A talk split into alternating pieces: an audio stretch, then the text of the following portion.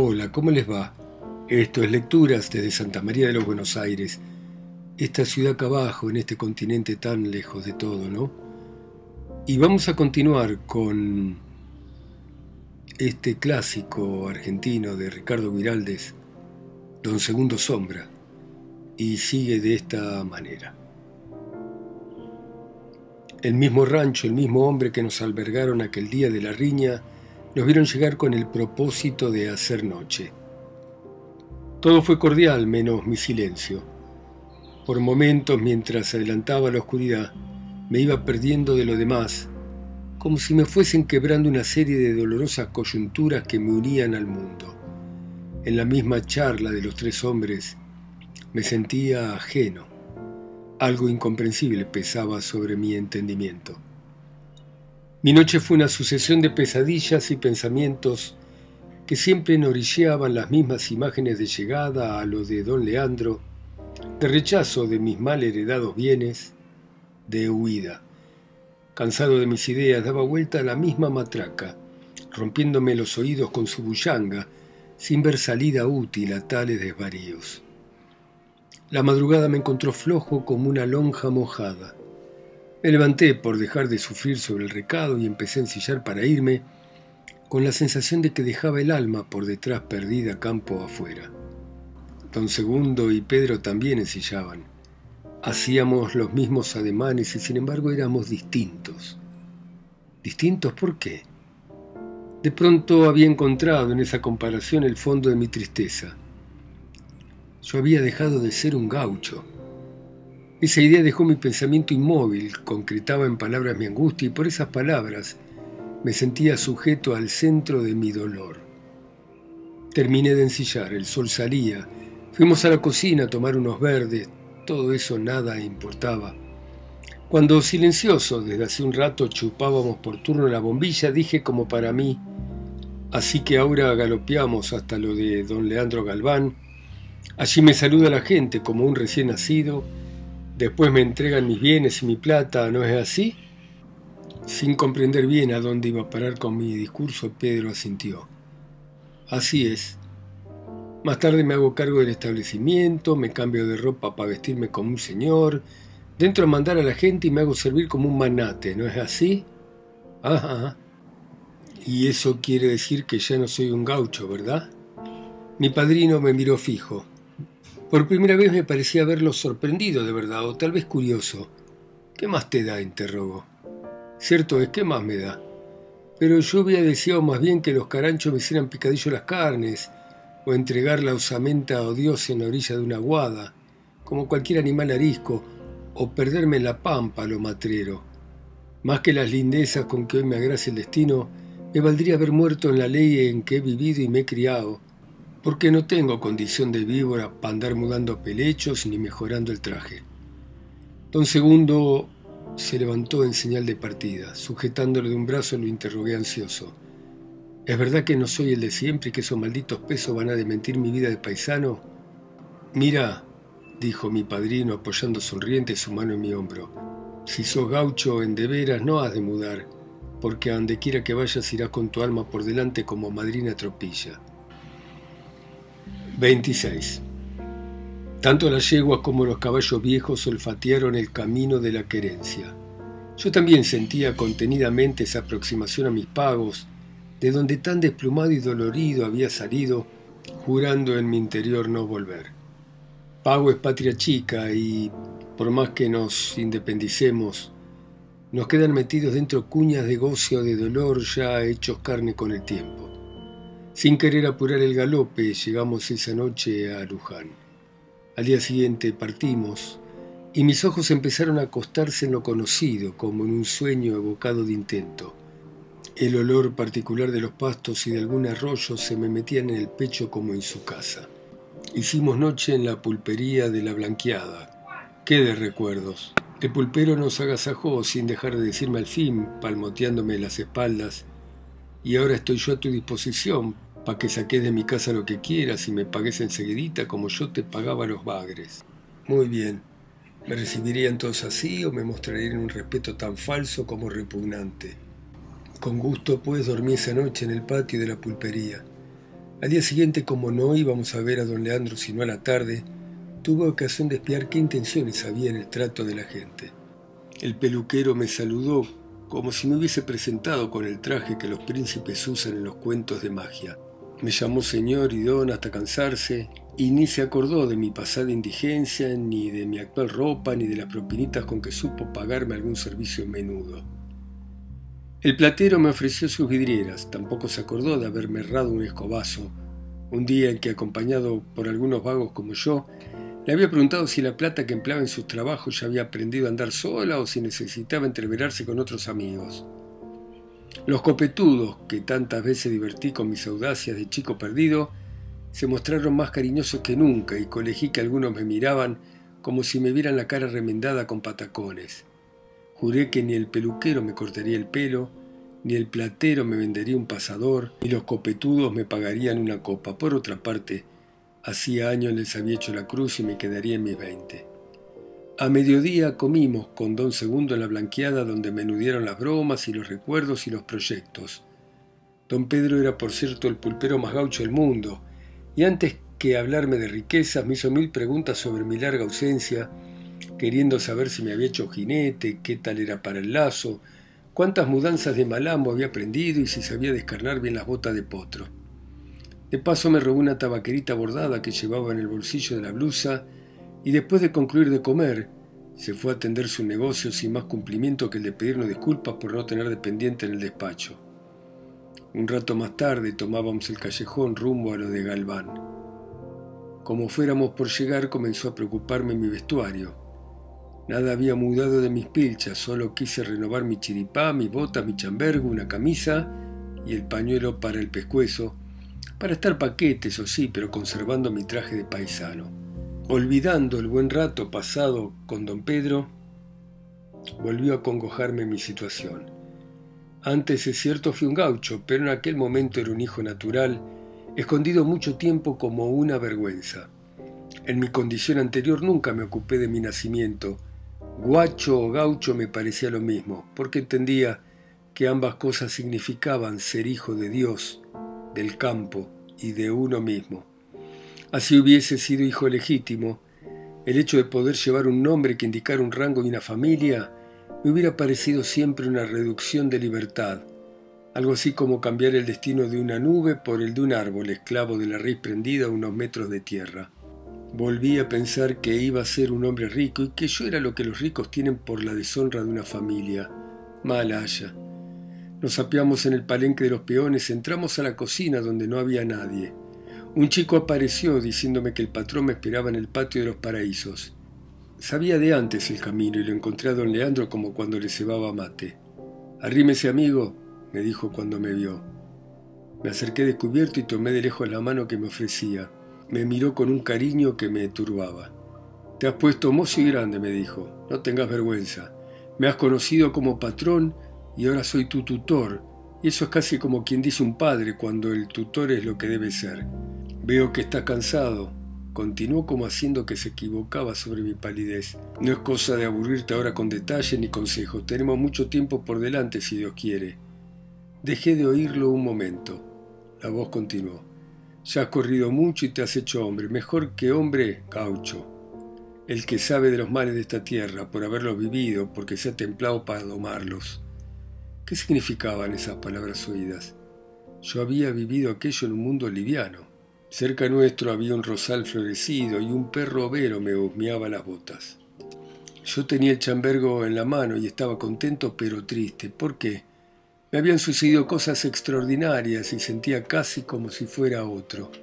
Otro que había ganado algo grande e indefinido, pero que tenía asimismo una sensación de muerte. Te irás de aquí cuando quieras y no antes, siguió la voz. Allá te espera tu estancia y cuando me necesites estaré cerca tuyo. Dando la conversación por terminada, don Leandro llamó hacia el lado de la cocina de los peones. Raucho. Me sentía bien a pesar de mi crisis moral. Tenía una extraña sensación de existencia nueva.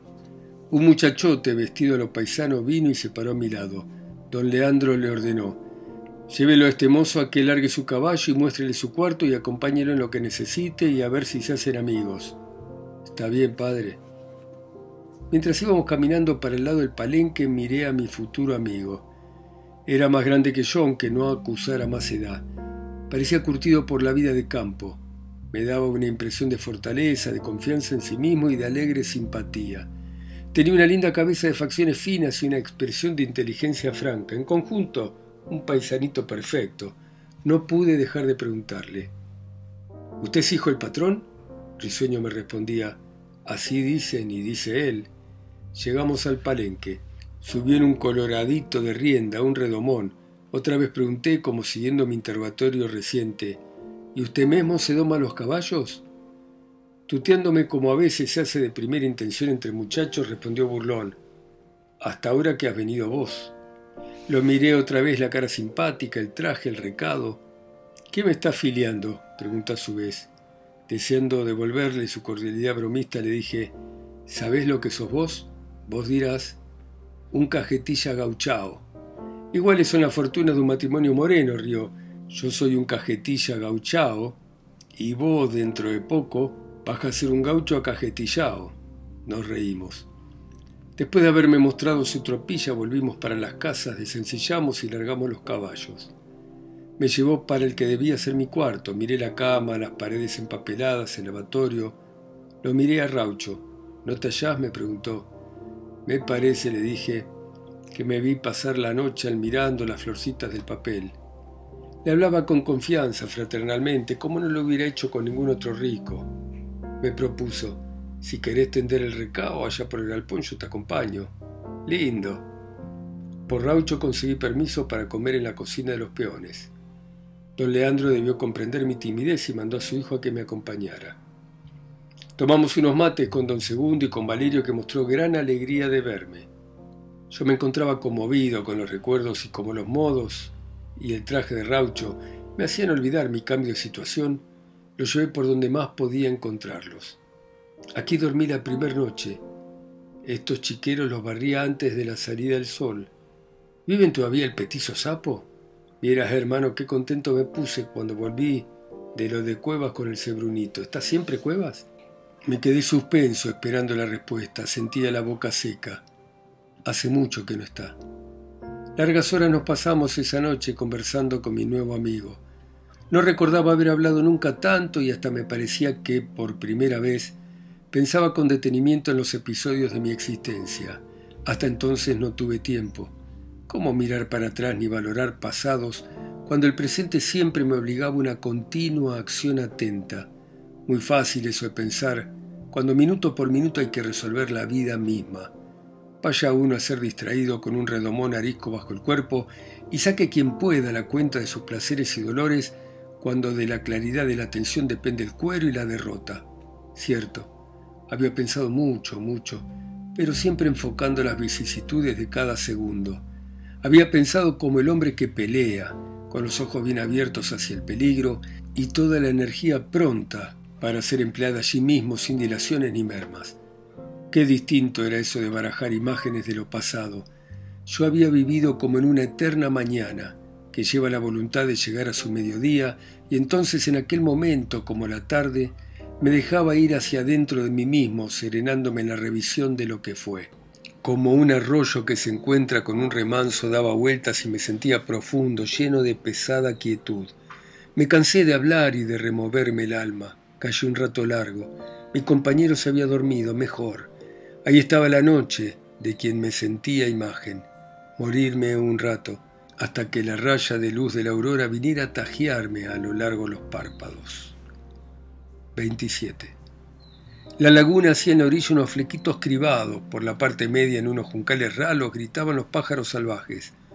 Una fatiga grande pesaba en mi cuerpo y en mis pensamientos, como un hastío de seguir siempre en el mundo sembrando hechos inútiles. Iba a pasar un momento triste, el momento que en mi vida representaría más que ningún otro un desprendimiento. Tres años habían transcurrido desde que llegué como un simple recero a trocarme en patrón de mis heredades, mis heredades. Podía mirar alrededor en redondo y decirme que todo era mío. Esas palabras nada querían decir. ¿Cuándo en mi vida de gaucho pensé andar por campos ajenos? ¿Quién es más dueño de la pampa que un recero? Me sugería una sonrisa el solo hecho de pensar en tantos dueños de estancia, metidos en sus casas, corridos siempre por el frío, por el calor, asustados por cualquier peligro que les impusiera un caballo arisco, un toro embravecido o una tormenta de viento fuerte. ¿Dueños de qué? Algunos parches de campo figurarían como suyos en los planos, pero la pampa de Dios había sido bien mía, pues sus cosas me fueron amigas por derecho de fuerza y vaquía. Está visto que en mi vida el agua es como un espejo en que desfilan las imágenes del pasado. A orilla de un arroyo resumí antaño mi niñez. Dando de beber a mi caballo en la picada de un río, revisé cinco años de andanzas gauchas. Por último, sentado sobre la pequeña barranca de una laguna en mis posiciones, consultaba mentalmente mi diario de patrón. Si al recibir mi campo de manos de don Leandro hubiera seguido mi sentir, andaría aún dejando el rastro de mi tropilla por tierras de eterna novedad. Dos cosas me decidieron entonces a cambiar de parecer. Los consejos de mi tutor apoyados en claras razones y el refuerzo que de estos me llegaban por boca de mi padrino. Más sólido argumento fue recibir de don Segundo la aceptación de quedarse en el campo. Casi de más está decir que los dos primeros años viví en el rancho de mi padrino, desde mi llegada, por cierto, no miré a la casa principal como residencia de elección. Yo conservaba muy vívido un instinto salvaje que me hacía tender cama afuera y escapar de todo encierro. También continué levantándome al amanecer y acostándome a la caída del sol como las gallinas. La casa grande y vacía, poblada de muebles serios como mis tías, no me veía más que de paso. Seguían sus vastos aposentos siendo del otro hombre, cuya memoria no podía acostumbrarme a encarar como la de un padre. Y además, me parecía que también ella se iba a morir, significando su presencia solo un recuerdo frío. De haberme atrevido, la hubiera hecho echar abajo como se degüella por compasión a un animal que sufre. Como el potrero a cargo de don Segundo quedaba lindando con el campo de los Galván, nos reuníamos frecuentemente con Raucho, nuestra amistad se había sellado muy pronto, ofreciéndonos como prenda de simpatía el gusto de intercambiar potros. Él me dio los primeros galopes unos vallos que me regaló para entablar la tan deseada tropilla de ese pelo. Yo le correspondí de igual modo y en igual cantidad con unos alazanes. Mutuamente nos servimos de padrinos durante la mansadura. Nuestro compañerismo, por cierto, no podía haberse cimentado mejor ni de modo más gaucho. Para dos muchachones que andaban a caballo de sol a sol, era una forma de estar siempre presentes el uno para el otro. Nuestro trato era frecuente en lo de don Segundo, sin contar los días en que don Leandro nos llamaba a su lado para enseñarnos el manejo de un establecimiento. Pero en casa de mi padrino pasábamos los mejores ratos, mano a mano con el mate o una guitarra por medio, mientras el grande hombre nos contaba fantasías, relatos o episodios de su vida con una admirable limpidez y gracia que he tratado de evocar en estos recuerdos. Fue a raíz de estas charlas que Raucho acertó a influenciarme con aficiones suyas. Sabía una barbaridad en cuanto a lecturas y libros. Prestándome algunos me hablaba largamente de ellos, pero qué diferencia. Mientras yo me veía limitado no solo por el idioma, sino por mi falta de costumbre, él leía con extraordinaria facilidad lo mismo en francés, italiano y en inglés que en español. Al lado de esto, Raucho me parecía a veces una criatura libre de dolores, sin verdadero bautismo de vida. Otro motivo de su conversación era el de sus aventuras y diversiones. ¿Qué creía que iba a encontrar? La vida, a mi entender, estaba tan llena que el querer meterle nuevas combinaciones se me antojaba lamentablemente infantil. Mis argumentos simples nada podían contra su fantasía, y al fin lo dejaba desfogarse a su gusto. Mi nacimiento, por otra parte, me impedía encarar ningún amorío como una diversión. A todo eso, poco a poco, me iba formando un nuevo carácter y nuevas aficiones. A mi andar cotidiano sumaba mis primeras inquietudes literarias, buscaba instruirme con tesón. Pero no quiero hablar de todo eso en estas líneas de alma sencilla. Baste decir que la educación que me daba don Leandro, los libros y algunos viajes a Buenos Aires con Raucho, fueron transformándome exteriormente en lo que se llama un hombre culto. Nada, sin embargo, me daba la satisfacción potente que encontraba en mi existencia rústica. Aunque no me negara los nuevos modos de vida y encontrara un acervo gusto en mi aprendizaje mental, algo inadaptado y huraño me quedaba del pasado. Y esa tarde iba a sufrir el peor golpe. Miré el reloj. Eran las cinco. Monté a caballo y fui para el lado del callejón donde hallaría a mi padrino. Ya resultaba imposible retenerlo después de tanta insistencia inútil. Él estaba hecho para irse siempre, y tres años de permanencia en un lugar lo habían saturado de inmovilidad. Demasiado sentía yo en mí la absorbente sugestión de todo camino para no comprender que en don Segundo huella y vida eran una sola cosa y tenerme que quedar.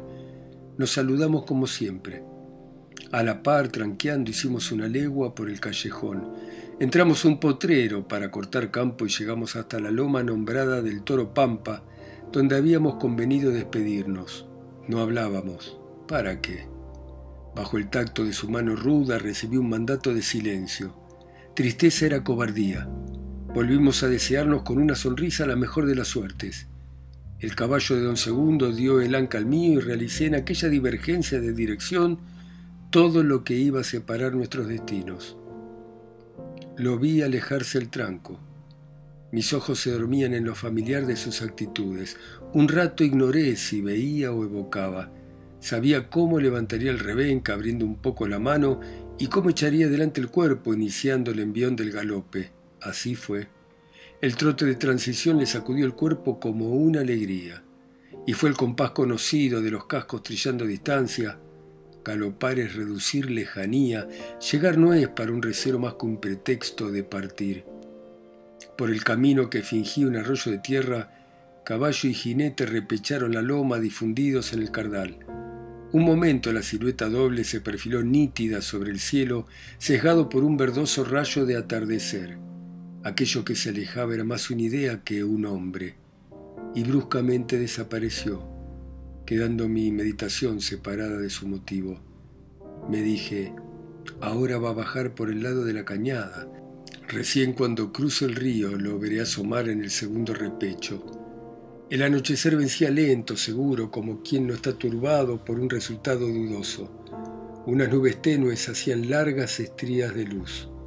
La silueta reducida de mi padrino apareció en la lomada. Pensé que era muy pronto, sin embargo era él. Lo sentía porque a pesar de la distancia no estaba lejos. Mi vista se ceñía enérgicamente sobre aquel pequeño movimiento en la pampa somnolente. Ya iba a llegar a lo alto del camino y desaparecer. Se fue reduciendo como si lo cortaran de abajo en repetidos tajos. Sobre el punto negro del chambergo, mis ojos se aferraron con afán de hacer perdurar aquel rezago. Inútil. Algo nublaba mi vista, tal vez el esfuerzo, y una luz llena de pequeñas vibraciones se extendió sobre la llanura. No sé qué extraña sugestión me proponía la presencia ilimitada de un alma. Sombra, me repetí. Después pensé casi violentamente en mi padre adoptivo. ¿Rezar? ¿Dejar sencillamente fluir mi tristeza? No sé cuántas cosas se amontonaron en mi soledad, pero eran cosas que un hombre jamás se confiesa. Centrando mi voluntad en la ejecución de los pequeños hechos, di vuelta a mi caballo y lentamente me fui para las casas.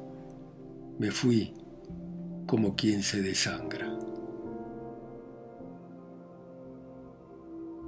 Bueno, muy bien. Hemos terminado nuestro querido don Segundo Sombra. Y como siempre a uno le da un poco de tristeza dejar los buenos libros.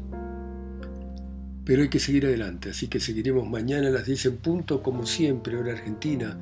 Ustedes en sus países, ciudades, continentes, islas o pueblos, escuchando mi voz acá sol y lejos, en Santa María de los Buenos Aires. Chao, hasta mañana.